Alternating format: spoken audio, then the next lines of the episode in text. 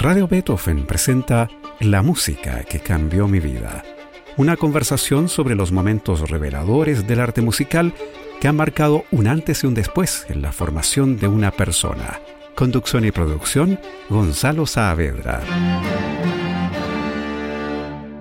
Bienvenidas y bienvenidos a la música que cambió mi vida. Soy José Blustil y ustedes se preguntarán por qué estoy hoy en este programa. La razón es que la música que cambió mi vida cumple un año de transmisiones ininterrumpidas en Radio Beethoven. Y para esta edición especial, su productor y conductor, Gonzalo Saavedra, será quien nos cuente cuál o cuáles han sido las obras que marcaron un hito en su formación. Hola Gonzalo, ¿cómo estás? Hola José, muy bien, muchas gracias. Bueno, antes de escuchar la selección de Gonzalo, quiero contarles de su carrera. Gonzalo es periodista de la Universidad Católica y doctor en comunicaciones de la Universidad Autónoma de Barcelona. Es profesor de pregrado, magíster y doctorado en la Facultad de Comunicaciones de la Universidad Católica. Fue director de la revista universitaria entre 2002 y 2006 y entrevistador de La Belleza de Pensar en Canal 13 Cable entre 2006 y 2009. Hoy conduce La música que cambió mi vida en Radio Beethoven, emisora de la que también es parte de su directorio. Gonzalo, antes de ir a tus selecciones, me gustaría saber cómo comenzó tu enorme pasión, porque es una gran pasión por la música. Bueno, yo desde chico, la verdad, desde que tengo recuerdo, la música era muy importante para mí, pero fue, eh, la verdad, la consagración de la primavera de Stravinsky la que cambió mi vida en primer lugar, porque yo tendría unos 14 años, estaba en la playa, en la casa de un amigo, y escuchaba a esa edad, escuchaba rock, lo que escucha cualquier adolescente. Pero había un cassette de la consagración de la primavera en, en la casa de este amigo, que era de su padre, eh, y yo lo puse en mi Walkman, y para mí fue una revelación, de verdad marcó un antes y un después. No pude escuchar nada más en los siguientes años, diría yo. Ah, ¿no? O sea, realmente me apasionó y, y eso hizo que empezara yo a escuchar más música eh, clásica o ilustrada o de tradición escrita o como quiera llamársele. Y de hecho mi búsqueda partió como de Stravinsky hacia adelante. No hacia atrás. claro. Eh, es raro porque en general los adolescentes se inclinan más por Bach, por ejemplo, o por Mozart. Pero como yo mm, no tenía esa, mm, esa impronta, no, yo no estudié piano sino hasta los 17, Ya. eh, y fue una temporada muy corta por lo demás. Eh, por lo tanto, me interesó inmediatamente la música contemporánea también. Y, y esta radio fue crucial en esa búsqueda, desde luego. Y la radio de la Universidad de Chile, que entonces también transmitía mucha música, también fue una emisora muy importante en mi formación musical. Tú escuchabas mucho radio. Escuchaba bastante radio, Ya. sí. Escuchaba bastante radio, esta en especial, desde luego. Y lo que yo sé que grababas también mucho También, de la radio. yo tenía una caseteca, ¿no? Porque claro, ¿qué hace una persona que se empieza a interesar tan con tanta pasión por la música y quiere tener todas las sinfonías de Beethoven, por ejemplo? Yo con mi mesada no me alcanzaba para irme a Lenco Audio, que era la tienda de discos de entonces, para comprarme la- el box de la nueva sinfonía con Karajan o con Bernstein o, no- no- o lo que fuera. En cambio, sí me acuerdo de que para un año nuevo, por ejemplo, la radio transmitió las nueve sinfonías de Beethoven dirigidas por Kubelik con distintas orquestas, eh, por Rafael Kubelik. Y claro, yo me aprendí las sinfonías de Beethoven en esas versiones, ¿no? Mm, perfecto. Porque también la pasión por la música, yo siempre he sostenido eso, tiene que ver con la capacidad de memoria de uno y de ejercitar la memoria. A uno le empieza a gustar la música cuando se la aprende, no cuando la escucha desaprensivamente Y pasa como, música de fondo. Claro, ¿no? claro. Tiene que concentrarse y aprendérsela. Claro, y es así también lo que influye en que uno escucha, la primera versión que escuchan normalmente es la que a uno le queda como Le queda- grabada. le queda más grabada, y sobre la cual va comparando el Exactamente, resto. exactamente, exactamente. Yo no me acuerdo qué versión era la, la consagración que yo escuché en ese cassette, por ejemplo. La verdad que no lo recuerdo porque en ese momento tampoco eh, tenía conciencia de que de la importancia de una orquesta y de su director o de la versión, ¿no es Claro. cierto? Y qué cosas hacía. Después, claro, fue tanta mi pasión por esa, por esa música que tendré, no sé, unas 10 o 15 versiones de la consagración. Me sigue gustando mucho la de Antal Dorati, pero también me gusta la de Boulez. Digo, cada, cada, una, cada, cada cual tiene lo suyo, ¿no? Claro, claro. Bueno, em, la selección que hizo Gonzalo hoy no incluye la consagración. No, porque la hemos incluido muchas veces Sí. en los programas, porque ha sido la obra más pedida por los entrevistados en la música que cambió mi vida. ¿Y qué te parece que comencemos con la primera, que es Schubert y el cuarteto número 15 en Sol Mayor Deutsch 887? Claro. ¿Por qué esta obra? ¿Por qué? Mira, fue un descubrimiento yo viendo la película Crímenes y Pecados de Woody Allen cuando tenía 20 años, estaba en la universidad todavía. Yo había escuchado La muerte y la doncella, desde luego, el cuarteto, ¿no es cierto?, de Schubert, el 14. Y en esa película hay una escena, porque trata, ¿no es cierto?, de un, de un tipo infiel a su esposa, que su amante empieza a amenazarlo con descubrirlo y finalmente encarga para que la asesinen, ¿no? Porque se ha vuelto un problema en su vida. Y toda la parte, la secuencia del asesinato y cuando él también va a su casa y la ve muerta con los ojos abiertos, eh, suena este cuarteto 15 de Schubert. Y yo me acuerdo de haber tenido, no la primera vez que vi la película, porque la vi varias veces, me fascinó esa película. Encontré extraordinaria, una obra maestra, desde luego.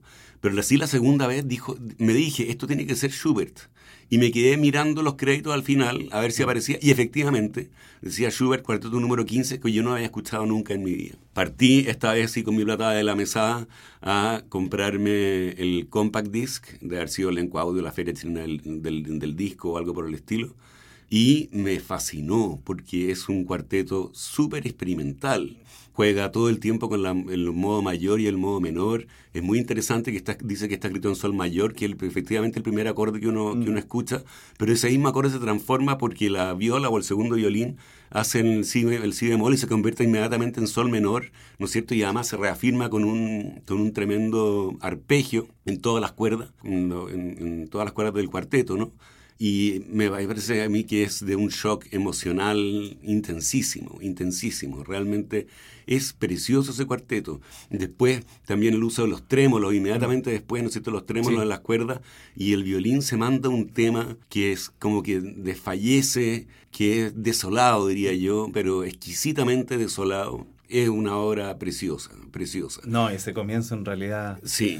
Quien no se conmueva con eso. sí, eh, sí, sí, los auditores lo van, a, lo van a comprobar ahora que escuchemos esta, esta obra magnífica. Todo el cuarteto es magnífico. El segundo movimiento también tiene unos momentos de horror, ¿no? Con un obstinato, ¿ah? un, dos notas, tatán, y que, y que suena completamente fuera de la armonía, porque son siempre las mismas dos notas. de un, ya te digo, a mí me parece que es el más experimental de los cuartetos de Schubert, lejos eh, donde el tipo llegó más lejos, valga la redundancia, en su búsqueda.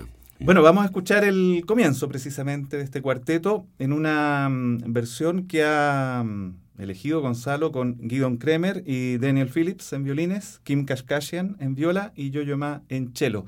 ¿Es esta la que tú compraste? Esta es la versión que yo compré, exactamente, y con la que me aprendí este cuarteto. Escuchemos.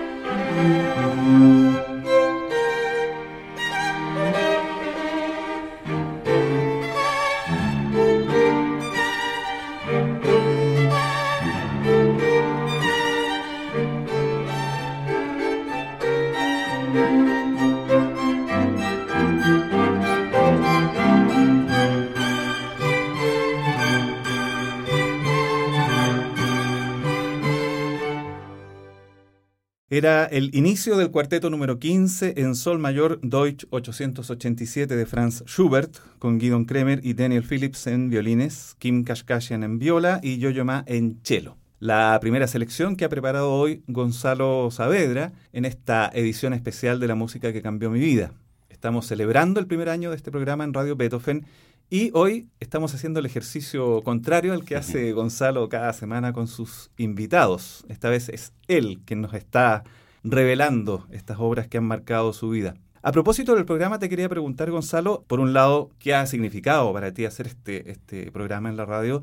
Y también el conversar con tanta gente. Estamos hablando de 50 o más entrevistados. Ha sido una experiencia fantástica, la verdad. Yo estoy súper contento de alguna manera, eh, a veces he pensado que como que me he preparado toda mi vida para hacer un programa como este, en el que hablar de música, que es un asunto que me encanta, eh, poder hacerlo con, con distintas personas, porque han sido desde músicos profesionales, intérpretes, pero también melómanos, eh, como lo soy yo, gente que va a los conciertos, pero no necesariamente profesional, ¿no es cierto?, de, de, la, de la música. Y también eso ha, hecho que la selección de músicas que hemos escuchado en este programa haya sido muy variada. Claro, ¿no? claro. Eh, yo te decía que la consagración de la primavera es la más pedida, eh, pues la pidió Pablo Orto Lameola, hicimos un programa enteramente dedicado a esa obra, pero también la pidió Helmut Reichel, ¿no? que hizo él mismo una consagración de la primavera con la Sinfónica la última vez que estuvo dirigiendo en Chile, extraordinaria. También la pidió Sebastián Errázuri, a pesar de que yo se la cambié por la Turangalila porque había pedido cuatro, entonces digo como para que no ponerla de nuevo. Y también la pidió Girardo Salazar, el famoso percusionista chileno y profesor de la Universidad Católica. Después, la novena, por ejemplo, la pidieron dos veces la pianista Lisa Chung, la novena de Beethoven, digo, y la gestora cultural Aide Domitz. Después, Rodelinda de Händel, sorpresivamente, fue pedida por el cantautor Eduardo Gatti y también por la ilustradora Francisca Yáñez. Mm. Eh, que entrevistamos durante este año. El concierto para piano de Ligeti lo pidieron los dos intérpretes que estrenaron esa obra en Chile, que son el Luis Alberto Latorre en piano, ¿no es cierto? Ya lo hecho se lo en la dirección del ensamble contemporáneo UC que, que hizo el magnífico estreno de esa, de esa obra. El resto está más, más disperso y sumamente variado. Yo pensaba eh, hoy día em, que desde, no sé, la obra de Chelsea o Chitlovsky y Cramp que pidió Juan Pablo Izquierdo, hasta SOS de ABBA, que pidió la ilustradora Francisca Yáñez. Eh, es un arco bastante amplio, ¿no? Sí, sí. Y por lo tanto, y muy, muy diverso. Tal cual Silvio Rodríguez lo pidió Iván Valenzuela pero también a Tom Jobim pidió Iván y a Stevie Wonder. Eh, muy interesante porque toda la gente, mira, una de las cosas que eh, me emociona a mí de hacer este programa es cómo la gente se involucra en la idea, que es una idea súper simple, la verdad, que lo dice el mismo título, el título es largo, el título del programa, pero es autoexplicativo. Y se involucra, los entrevistados se involucran de manera muy comprometida, te diría yo. Yo preproduzco el programa, les pregunto antes qué música van a elegir ellos, en general les pido que sean tres y ahí entonces, mm, en general, investigo las obras, mm. vemos las versiones también, que las posibles versiones, porque hay algunas personas que piden, por supuesto, esta versión con estos intérpretes. Y luego cuando se graba el programa finalmente, eh, aparece esta experiencia, que, porque la experiencia de escuchar música es una experiencia bastante íntima. Eh, entonces es muy reveladora del, de la interioridad de cada persona. ¿no? Y eso me parece a mí que, que, ha sido también lo revelador del programa. Uno siente que cuando termina de hacer el programa, cuando lo termina de escuchar, en el caso de los auditores, siente que conoce bastante más a esa persona que una entrevista más convencional. Vamos a la segunda selección. Démosle. Que es Bela Bartok, otro compositor importantísimo para ti. Y tú aquí seleccionaste una parte de la música para cuerdas, percusión y celeste. Sí, claro. Claro, Bela Bartok es un compositor muy importante para mí. De hecho, la característica de este programa, que fue sugerida por ti, y te lo agradezco tanto, Pepe, porque se quedó tan bien esa introducción, el Alegro Molto Caprichoso, cuarteto número 2 de Bartok. ¿no? Con esa parte y termina este programa. Y la verdad es que elegí esta obra porque me tocó hacer una charla sobre Stravinsky el año pasado para los miembros del Club de Amigos de la Radio. Claro, sí. Y de repente me pillé pensando que yo decía con tanto aplomo y seguridad que la consagración de la primavera era la obra más importante del siglo XX y la verdad es que no hay mucha discusión al respecto. Pero después conversaba con mi amigo Pablo Bortolomeo, el director de orquesta, y le preguntaba, y también te lo pregunté a ti, mm. digo, si la consagración es la primera, ¿cuál es la segunda obra más importante del siglo XX? ¿no? Y claro, con Pablo tuvimos una discusión larga, que si Mahler, que si no sé qué, porque hay evidentemente muchísima muy buena música durante el siglo XX. Pero a mí se me ocurrió que la verdad que la segunda obra, al menos para mí, en mi modesta opinión, es la música para cuerdas, percusión y celesta de Bela Bartok. Creo, por qué? Por su originalidad. Mm por su tremenda originalidad, ¿no? Es algo que no existía y que no volvió a existir después. Hay otro intento, ¿no es cierto? Hay una mm, obra que se llama Tocata de Canzona, creo, de Martinú, que tiene una conformación parecida, creo, en, eh, que se, parece en algo de piano y orquesta de cuerda, y tiene esta estructura que no es un concierto para piano, porque no es un concierto para piano.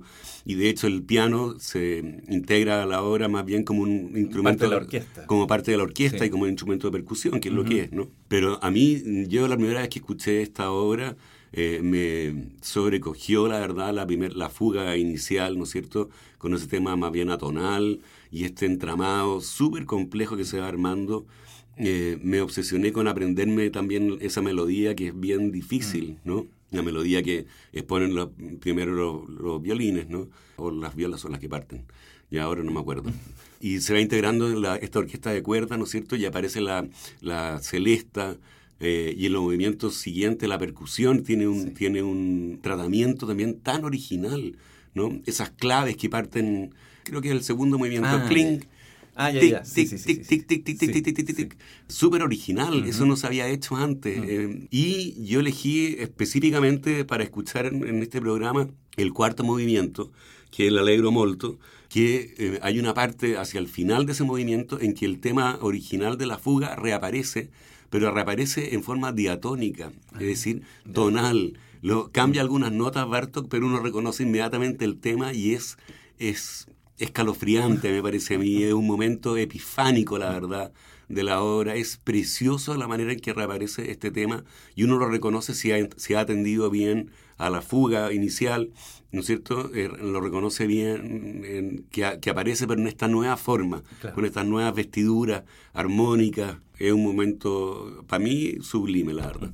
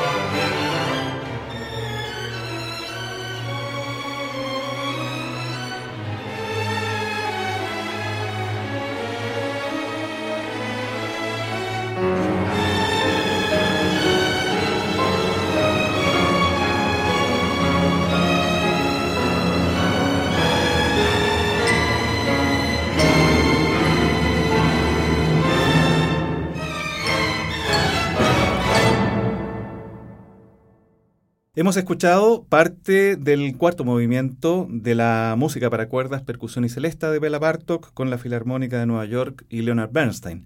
Es una edición especial de la música que cambió mi vida, que celebra su primer año en Radio Beethoven y hoy su productor y conductor, Gonzalo Saavedra, es el entrevistado en este, en este ejercicio que hemos hecho para esta edición.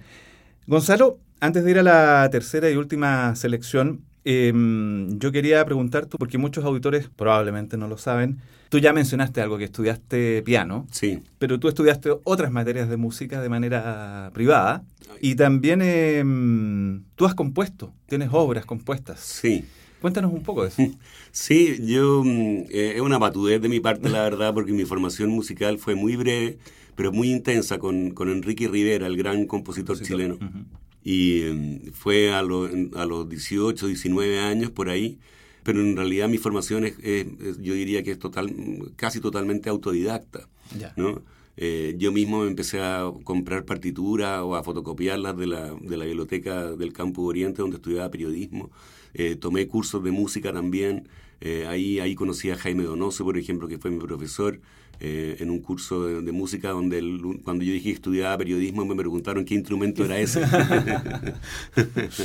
este, y sí, he compuesto algunas cosas, las tengo subidas a SoundCloud, son modestas, pero con también la técnica, la tecnología ha ayudado a que eh, uno pueda hacer sonar un computador, ¿no es cierto?, de una manera parecida a una orquesta, no llega a ser una orquesta, desde luego, me dio rienda suelta, ¿no es cierto?, a, mi, eh, a mis ideas, eh, a veces con ideas que son impracticables, como por ejemplo unos glissandi, ¿no es cierto?, en las cuerdas un poco difíciles de tocar, o, en la, o, en, o, en, todos los vientos, ¿no es cierto?, las maderas y los bronces haciendo unos glissandi así monumentales. Y digo, bueno, ¿qué importa si no, la estoy escribiendo para que suene así? Y de hecho escribí una obra que se llama Sinfonía al Estallido. Ah, eh, eh, y que tiene esa, ese experimento con estos glissandi. Sí. ¿Y cuántas obras? ¿Cuántas obras? Deben ser unas 50 más o menos. Ah, mm, sí, bastante. Deben ser unas 50 en total, sí. sí. Y yo recuerdo que además aparece alguna en, en algunas listas de... Hay, hay una página, eh, la más completa, que existe de los Requiem. Ah, sí, pues. Es un, mm. como un Requiem Survey. Exactamente. Y están todos, mm.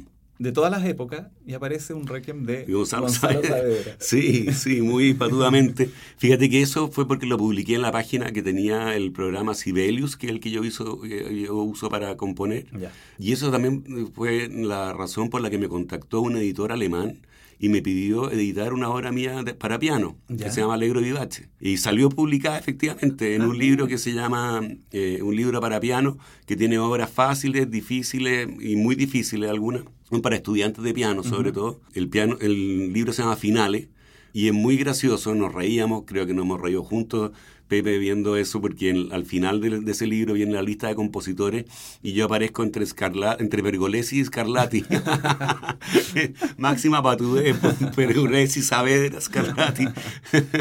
Pero sí, Sí, fue una de las sorpresas que me he tenido en la vida porque al principio pensé que era una broma cuando el, cuando el tipo me dice que querían editar esta obra mía. Eh, y no, pues me llegaron después las copias y, ahí está. Y mm, también hay algo súper interesante dentro de tu carrera que ha sido la crítica musical, sí. que ha sido en el Mercurio y que también eh, ha sido de, largo, de larga actividad al respecto. ¿Qué ha significado esa parte de tu, de tu carrera? Muchísimo, o sea, fueron 10 años escribiendo mm. crítica para el Mercurio. Yo cuando me llamaron, y me llamó la Chantal Signorio, a instancias de Romina de la Sota, que trabajaba en el Mercurio entonces. Y yo al tiro dije, oye, pero yo no soy un músico profesional, soy un atento melómano, como me dijo una vez eh, Jaime Donoso, soy un auditor profesional. y digo, yo no voy a hacer un catálogo de desafinaciones, ni mucho menos, no quiero ser ese tipo de crítico. Eh, ahí más, bien me interesa que la gente diga, eh, cuando él vea un comentario mío, eh, qué ganas de haber estado en ese concierto. Claro. Más bien, antes que decir, ¡ay, qué horror! La, desafinación, lo que pasó aquí o lo que pasó allá. Alguna vez hice una crítica un poco más pesada cuando no me parecía que la calidad era suficiente para un contexto como por ejemplo la temporada de conciertos de la Fundación Beethoven, ¿no? Pero alguna vez, rarísima vez. El resto en general yo celebraba porque para mí es una celebración que haya un concierto, un acto de comunicación humana supremo. Entonces trataba de eso, de, de más bien celebrar. Y era un trabajo de no pocas horas, fíjate porque yo en general trataba de irme muy estudiado con las obras al concierto trataba de ver las partituras, hoy día hay más acceso gracias a Internet, ¿no? Eh, y escucharla en, las versiones a veces del mismo intérprete que las tenía grabadas, pues a veces no. Por ejemplo, cuando vino David Frey, David Frey el francés, y tocó la, la Goldberg, él no la, no la había grabado todavía. Fue una, toda una sorpresa maravillosa escucharle su versión de la Goldberg y yo me acuerdo que remarqué muchísimo eso en mi comentario, de la enorme sorpresa y cómo había redescubierto esa, esa obra que a cualquiera que le guste la música se la sabe bien, ¿no? Sí. Pero claro, era una primicia en ese sentido, ¿no? Claro. Porque él ha grabado prácticamente todo Bach, pero no la, eh, pero no las Goldberg. Claro, mm. exacto, mm. exacto. Y por último, eh, tu experiencia, porque mm, también es un proyecto que fue muy notable, que es el Ponle Pausa con ah, Paolo, con Paolo Tú eras el co-realizador, digamos. Claro, yo, Paolo y yo escribíamos los guiones y Paolo luego los actuaba fantásticamente y luego torturábamos a un equipo de, directores audiovisuales de la Católica, los torturábamos por, en, la, en la postproducción, ¿no? encabezados todos por David Osorio en que de verdad eh, éramos muy exigentes porque era un programa que nosotros queríamos que tuviera un ritmo trepidante, que no que no pudiera pausa, ¿no? Eh, y que invitara a la gente a poner pausa justamente para escuchar la obra, buscarla en YouTube, por ejemplo, y escuchar la obra completa. Nosotros, eh, y además nos acercamos de una manera en que yo por lo menos no lo había visto nunca, en ese sentido creo que el programa original, en el sentido de que eh, nos acercamos por temas, como por ejemplo partimos, el primer programa de esa serie era el silencio, y partíamos hablando de, la, de, lo importante que es el silencio como elemento expresivo en la música, ¿no? Es que es crucial. Y terminamos hablando de John Cage, ¿no es cierto? Y su 433, que es una obra que está, como saben los auditores, hecha de puro silencio. silencio. Eh, luego el humor en música, por ejemplo. A mí no, yo no había visto a alguien que se, que se le ocurriera. Hay un libro, por supuesto, eh, ahora de Josep, eh, creo que es Josep Casablanca, eh, que se llama El humor en la música, pero no es tan, no es tan divertido no el libro, no es tan humorístico, ¿no? pero también, y a la gente, por ejemplo, ese capítulo le fascinó, ¿no? De ver que Haydn, por ejemplo, tiene bromas musicales. no pusimos la de Mozart, por ejemplo, que nos parecía que era la más obvia de todas, pero sí el humor sarcástico de Shostakovich, por ejemplo, ¿no? Que un humor agridulce, muchas veces muchas veces que se parece más al sarcasmo que al sentido del humor más, más prístino. Claro, mm. claro. Mm. Bueno, vamos ahora a la tercera selección y es otro compositor trascendente para ti, que es Alfred Schnittke. Sí, mm. Eh, yo te diría que de mis compositores favoritos, si no el más favorito.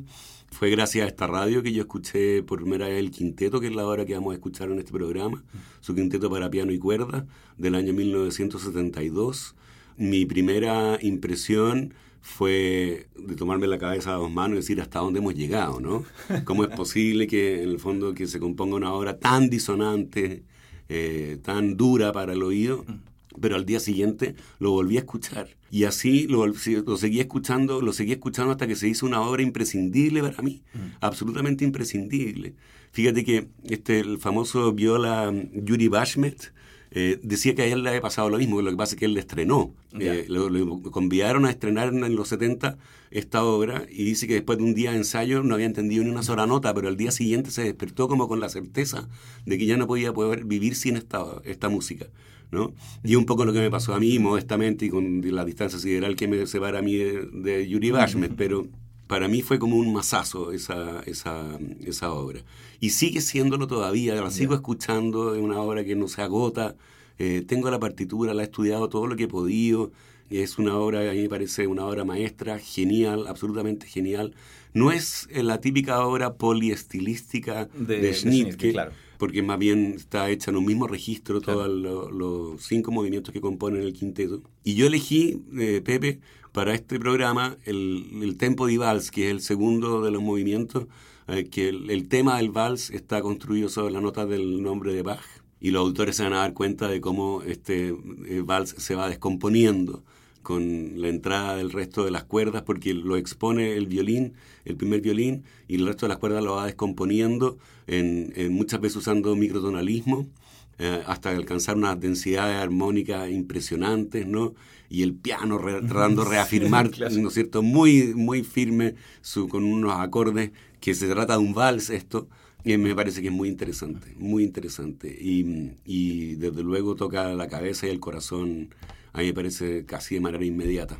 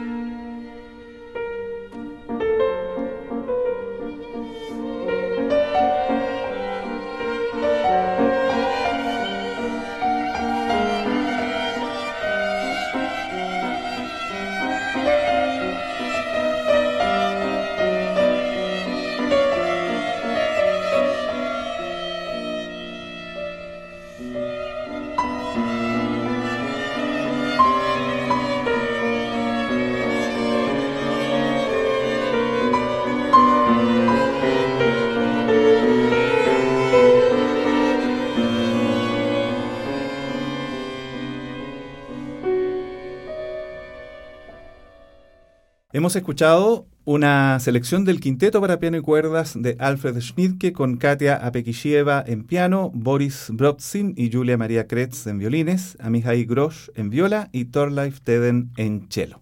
Última selección en este programa, la música que cambió mi vida, en una edición especial que hemos tenido hoy, cumpliendo un año de transmisiones en Radio Beethoven y donde su conductor y productor Gonzalo Saavedra ha sido el invitado en este caso. Gonzalo, em, bueno, gracias por estar en tu programa y bueno, por darme la oportunidad además de conversar contigo. Oye, muchas gracias, de verdad. Eh, yo estoy muy agradecido. Los auditores tienen que saber que este programa lo postproduce eh, Pepe eh, y siempre con, con muchísimo profesionalismo como, como, y sentido musical, que es muy importante eso, es muy importante. Así que muchas gracias. Gracias, Gonzalo. Y te dejo a ti para que despidas tu programa. Nada, sí, darle las gracias de nuevo por la sintonía, por los buenos comentarios que hemos recibido del programa, por a veces por la fidelidad también de, de muchos eh, auditores con el programa que lo escuchan, ya sea en, en, la transmisión de los días domingos o en los podcasts que están en la página radiobeethoven.cl y ahora también en Spotify. si se busca la, la música que cambió mi vida, aparecen también los programas ahí en Spotify, así que hay más oportunidades todavía para escuchar este programa. Y yo los, nada, los dejo invitados para el próximo programa, en que vamos a tener un invitado súper especial. Eh, súper especial, no quiero adelantarlo, pero ya tendrán noticias de, de, él. Hicimos dos programas con él porque mm, valía la pena hacerlo. Así que espero que los auditores lo escuchen con interés, con el mismo interés que nosotros también hicimos ese programa. Gracias, Gonzalo. Y nos despedimos. Ahora llega eh, temporada de música UC con Romina de la Sota y Sergio Díaz. Radio Beethoven presentó La música que cambió mi vida, una conversación sobre los momentos reveladores del arte musical que han marcado un antes y un después en la formación de una persona. Conducción y producción, Gonzalo Saavedra.